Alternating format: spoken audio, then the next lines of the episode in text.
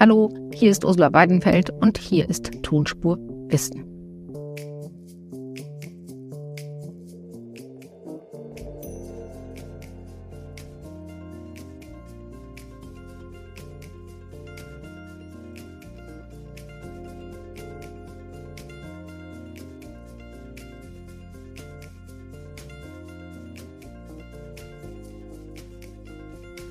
Wer ist wer an der Weihnachtskrippe? Fragen wir eine Expertin, fragen wir Marie-Louise Krusan.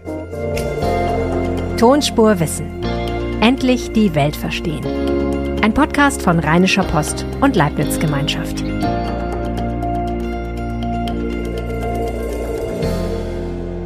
Herzlich willkommen zu Tonspur Wissen. Endlich die Nachrichten verstehen. Vom Wissen der Experten profitieren, das ist Tonspur Wissen.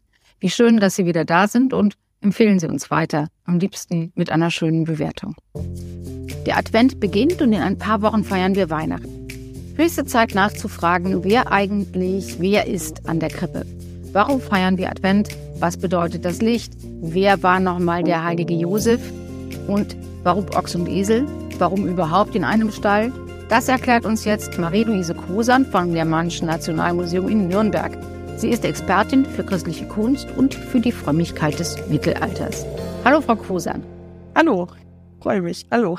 Frau Kosan, wir, am kommenden Wochenende feiern wir den ersten Advent. Wozu braucht man den? Tja, der Advent, das ähm, geht heutzutage oftmals im Alltagstrubel und im Vorweihnachtsstress etwas unter.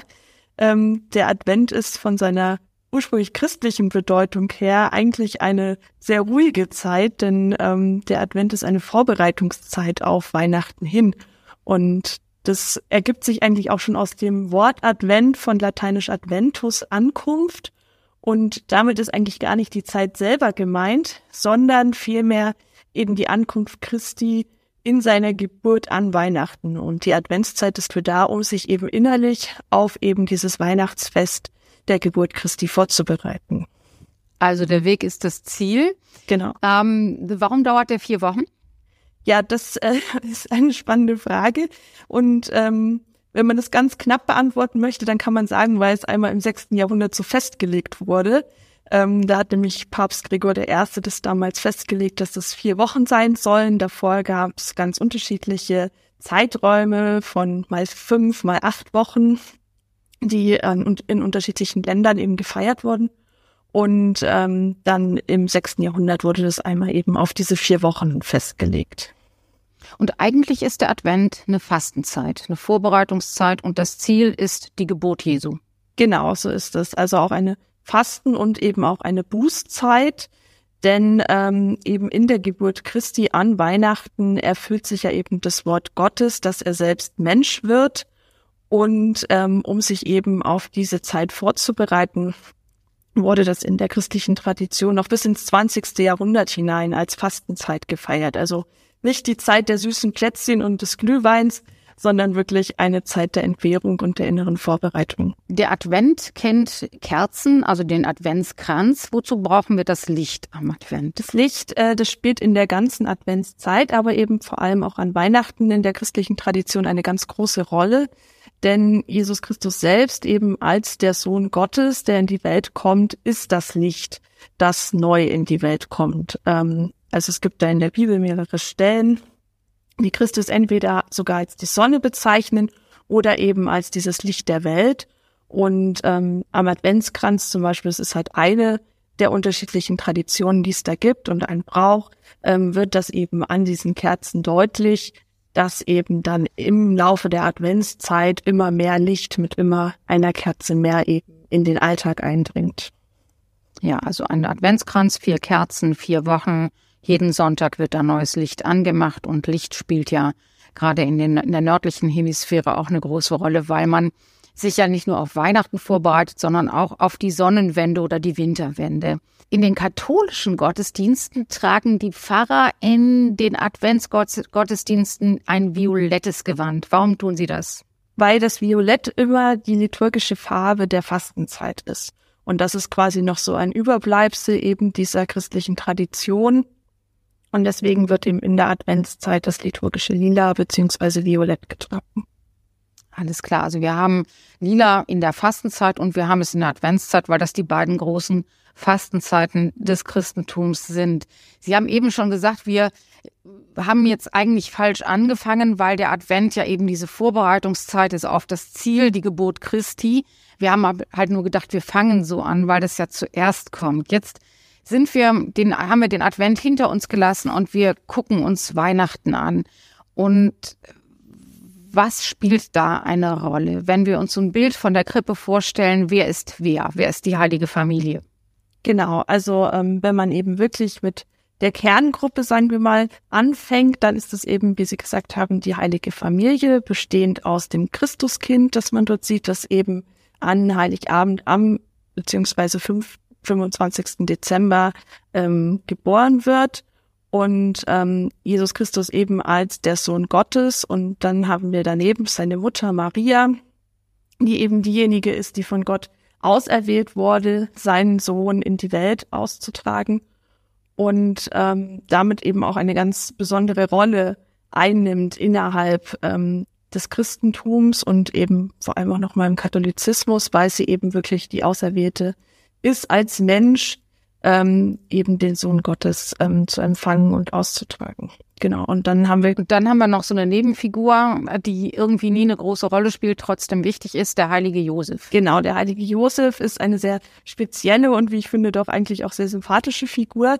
Ähm, denn er spielt in der ganzen Geschichte doch eine sehr große Rolle. Er war, bevor Maria eben mit dem Gottessohn schwanger wurde, bereits mit ihr verlobt und war dann eben vor die Herausforderung gestellt, jetzt eben eine schwangere Verlobte zu haben, die eben nicht von ihm selbst schwanger ist, was ihn laut den biblischen Überlieferungen auch in eine, eine innere Krise gestürzt hat und erst ähm, als ihm im Traum ein Engel erschienen ist und ihm quasi den Sachverhalt erklärt hat, dass Maria ihm eben nicht betrogen hat, sondern eben von Gott selbst schwanger ist, hat er sich quasi ihrer angenommen, sie trotzdem geheiratet und ist jetzt dann im Nachhinein der Ziehvater Christi, eben nicht der leibliche Vater, sondern der Ziehvater. Und ähm, das kann man quasi im modernen Sinne wirklich dann auch als eine Art Patchwork-Familie betrachten, ähm, die da zusammenkommt in der Krippe.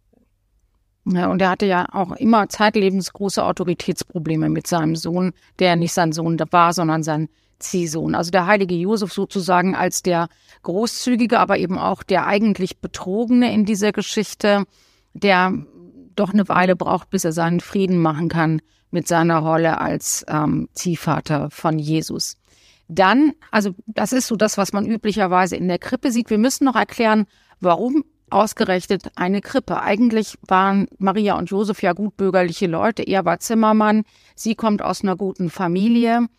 Warum gehen die nach Bethlehem, also in eine Stadt in der Nähe von Jerusalem, obwohl sie eigentlich in Nazareth wohnen, um da ein Kind zu kriegen? Genau, also die biblische Geschichte berichtet, dass es in Bethlehem oder generell im ganzen römischen Reich eine Volkszählung geben soll zu diesem Zeitpunkt. Und ähm, jeder soll sich eben in die Stadt seiner Väter aufmachen. Und das ist eben für Josef Bethlehem, so dass sich jetzt dieses frisch vermählte Paar aufmacht nach Bethlehem. Und man kann sich vorstellen, dass wenn sowas ausgerufen wird, doch recht viele Leute unterwegs sind und entsprechend, als sie in Bethlehem ankommen, eben keine Herberge, wie es in der Bibel heißt, also kein Gasthof mehr frei, in dem sie unterkommen könnten. Maria selbst ist eben hochschwanger zu diesem Zeitpunkt so dass sie dann gezwungen sind. Und hier bleibt die Bibel selber doch sehr, ähm, ja, sehr eng in der Formulierung, nämlich gezwungen sind, ähm, das Kind nach der Geburt in Windeln zu wickeln und in eine Krippe zu legen. Und äh, eine Krippe ist eben ein Futtertrug für Tiere, so dass sich dann im Nachhinein, also nicht auf biblischer Grundlage, sondern erst im Nachhinein die Erzählung etablierte, dass es sich eben beim Geburtsort Christi um einen Stall gehandelt hat, wo auch tierisch schon. Also wir haben Maria und Josef, die müssen, weil äh, der Kaiser, der römische Kaiser damals Herrscher in dem Gebiet, was heute Israel ist, eine Volkszählung beauftragt hat, müssen sie von Nazareth nach Bethlehem laufen. Dort äh, bekommt Maria eben in einem Stall, weil große Unterkunftsknappheit ist, ihr Kind. Die drei sind jetzt in dieser Krippe, aber es sind noch mehr Leute da. Es sind Engel da. Was machen die? Genau. Ähm, wir haben noch eine ganze Gruppe von Hirten, die dort dargestellt sind in den Krippen. Und die Erzählung dahinter in der Bibel ist die, dass eben nach der Geburt Christi beziehungsweise zeitgleich dazu in der Nähe von Bethlehem auf dem Feld eben Hirten waren mit ihren Schafen, die sie dort haben weiden lassen. Und dann erscheint ihnen quasi in Form eines Wunders ein Engel, der vom Himmel herabkommt. Man kennt vielleicht das Lied vom Himmel hoch, da komme ich her. Das ist quasi genau dieser Text, den dieser Engel dann aufsagt, der nämlich davon berichtet, dass eben jetzt der Erlöser geboren wurde und dass sie sich aufmachen sollen nach Bethlehem, um das Kind anzubeten und danach in der Welt davon zu berichten. Und nachdem sie den ersten Schock, sagen wir, verdaut haben, machen sie sich dann auch tatsächlich auf nach Bethlehem, treffen dann dort die heilige Familie an, beten das Kind an und sind danach die Ersten, die dann eben von diesem Wunder berichten können. Mhm. Es gibt noch einen Stern an jeder Krippe. Genau, der Stern, der hat auch eine ganz besondere Bedeutung.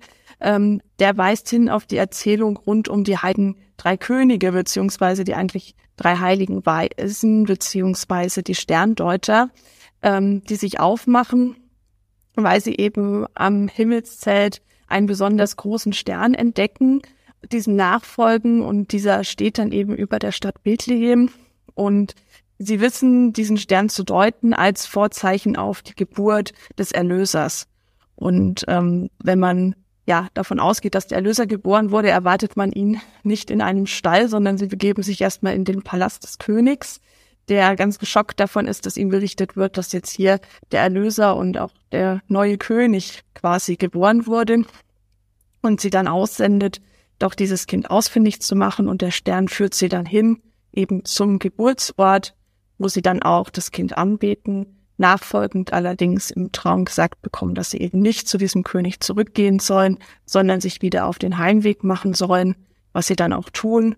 Und diese Begebenheit. Weil der König, äh, weil der König eigentlich ein, ein Verbrecher war und alle Kinder hat, alle männlichen Neugeborenen hat umbringen lassen. Genau, das war sein Plan und es gipfelt dann halt in diesem Kindermord von Bethlehem, vor dem die heilige Familie aber dann ähm, durch eine Eingebung nach Ägypten fliehen kann.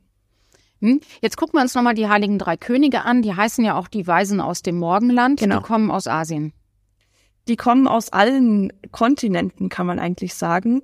Ähm, das ist aber auch wieder etwas, was nicht auf die Bibel zurückgeht, sondern auch eine Darstellungstradition in der Kunst ist, die sich entwickelt im Laufe des Mittelalters und dann erst im 15. Jahrhundert eigentlich diese Unterscheidung aufgemacht wird zwischen äh, unterschiedlichen Königen, die eben dann auch durch ihre Physiognomien und ihre Kleidung sich auszeichnen als Könige unterschiedlicher Kontinente. Aber das ist nichts, was biblisch begründet ist. Die bringen Gold, Weihrauch und Myrrhe mit, das steht aber in der Bibel. Genau, das stimmt. Und das sind die äh, Kostbarkeiten des Orients dieser Zeit. Genau, das sind ähm, Geschenke, die man eben einem König mitbringt ähm, und eben halt, ja, sich damit äh, diesem König auch unterwirft äh, Anerkennung zollt und das wollen sie eben diesem Kind gegenüber auch tun. Wenn man auf diese Bilder guckt aus dem Mittelalter und Sie sind ja Expertin für die Kunst, christliche Kunstgeschichte des Mittelalters, dann sieht man all das, worüber wir jetzt gesprochen haben. Was man nicht sieht, ist der Tannenbaum. Wo kommt der her? Der Tannenbaum, ja, der hat im Grunde seine Wurzeln auch schon im 16. Jahrhundert.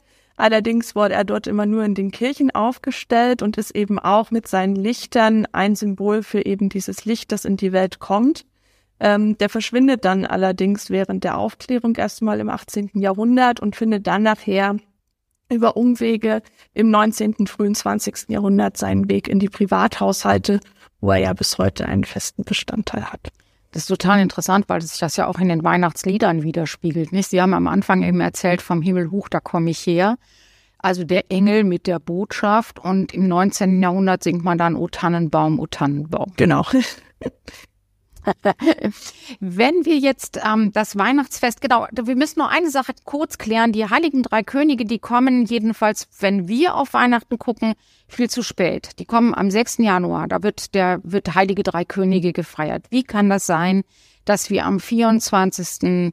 Ähm, in der Nacht vom 24. auf den 25. denken, das Jesuskind wird geboren und dann dauert es irgendwie noch zwei Wochen, bis die Heiligen Drei Könige auftauchen? Ja, das hat auch wieder mit unterschiedlichen Traditionen zu tun. Ähm, eben dieses Datum 25. Dezember hat auch verschiedene Ursprünge und wurde dann eben im vierten Jahrhundert als der Geburtstag Christi festgelegt und ähm, eben dann in der biblischen Geschichte ist eben auch die Rede davon, dass die heiligen drei Könige eben nicht am Tag der Geburt ähm, in Bethlehem ankommen, sondern eben erst später, so dass man dann ähm, diesen 6. Januar eben als Tag gewählt hat, wo eben Epiphania, sprich die Erscheinung des Herrn, die Anbetung der Könige gefeiert wird. Und wo in der orthodoxen Kirche äh, eigentlich auch erst das Weihnachtsfest gefeiert genau. wird. Jetzt haben wir das Weihnachtsfest sozusagen abgearbeitet, Frau Kosan, und wir haben uns überlegt, wir müssen ja auch nochmal erklären, Sie haben am Anfang ja schon sehr ausführlich gesagt, wie das Jesuskind zustande gekommen ist. Also der heilige Josef, der äh, der, der Ziehvater ist, der aber nicht der Vater ist, wie wir wissen aus der Bibel. Aber wie ist denn jetzt die heilige Maria, die Mutter Gottes, wie ist sie schwanger geworden? Ja, das ist ähm, recht schwierig zu erklären, das hochtheologisch ist. Ähm, aber im Grunde kann man sagen, es gibt auch dort wieder eine biblische Schilderung, also die Verkündigung an Maria. Und das Besondere ist hierbei, dass eben Gott Mensch wird, indem das Wort Fleisch wird. Das heißt, ähm, Maria erscheint ein Engel, der ihr verkündigt, dass sie eben den Sohn Gottes austragen darf. Und eben mit dieser Verkündigung des Wortes wird sie schwanger, also im selben Moment. Und man kann es sich vielleicht bildlich ganz gut vor Augen führen, eben wieder mit einem Kunstwerk aus dem 15. Jahrhundert, wo diese Begebenheit immer sehr nett dargestellt wird, wo eben der Engel in die Gemächer Mariens eintritt, ihr ähm, diese Verkündigung darbringt und gleichzeitig auf Lichtstrahlen aus dem Himmel heraus das kleine nackte Jesuskind in ihr Ohr hineinfliegt, mehr oder weniger, so dass quasi wirklich in diesem Moment deutlich wird, das Jesuskind spricht das Wort, wird jetzt in ihr Fleisch. Und das ist auch der Anfang eines der, der, der großen, des großen Johannes, Johannesevangeliums. Ähm, Im Anfang war das Wort und das Wort war bei Gott. Also die Geschichte äh, der, der genau. Empfängnis Jesu durch die heilige Maria eben als eine der Verkündigungen. Und die ist auch in der Bibel ähm, genau neun Monate vorher, oder? Genau, die wird am 25. März gefeiert, also ähm, ja doch wieder sehr biologisch gerechnet, genau neun Monate eben vor Weihnachten. Wenn wir uns fragen, warum feiern wir Weihnachten, warum feiern alle anderen oder viele andere Kulturen auch irgendwann am Ende des Jahres ein großes Fest, ein Lichterfest, ein Fest der Winterwende, warum ist es so? Warum macht man das? Also Feierlichkeiten rund um das Ende des Jahres gibt es ja in vielen Religionen, aber auch in vielen Kulturen allgemein ja, es scheint ja doch ein Bedürfnis zu sein, eben diesen Wechsel zu begehen und darum eben auch entsprechende Festtage zu drapieren, ähm, so dass sich das eben durch viele Kulturen durchzieht. Weil man Weihnachten ja doch auch als Fest viel größer wahrnimmt, jedenfalls heute als Ostern, was ja eigentlich im christlichen Kontext das wichtigere Fest ist. Genau, äh, also es sind beides die größten Hochfeste im Christentum. Und sie bedingen einander ja auch. Also es gibt kein Weihnachten ohne Ostern und kein Ostern ohne Weihnachten, damit Christus eben am Kreuz an Ostern für die Menschheit sterben kann, auf dass sie eben nach dem Tod danach weiterleben kann und wie er in den Himmel aufgenommen wird, braucht es eben diese Geburt an Weihnachten. Also Gott muss erst Mensch werden, damit er als Mensch am Kreuz sterben kann und dadurch bedingen sich diese beiden Feste eben die und ganze dadurch Zeit die Menschheit erlösen kann, Frau Kosan. Und darüber reden wir dann kurz vor Ostern wieder. Vielen, vielen Dank. Genau. Das war total spannend. Dankeschön. Danke Ihnen. Das war's schon wieder mit Tonspurwissen in dieser Woche. Wenn Sie zum Thema twittern wollen, freuen wir uns, tun Sie das gern und am besten erwähnen Sie dabei leibnizwgl und rponline. Mich finden Sie auf Twitter unter das tut man nicht. Danke fürs Zuhören und bis zur nächsten Woche.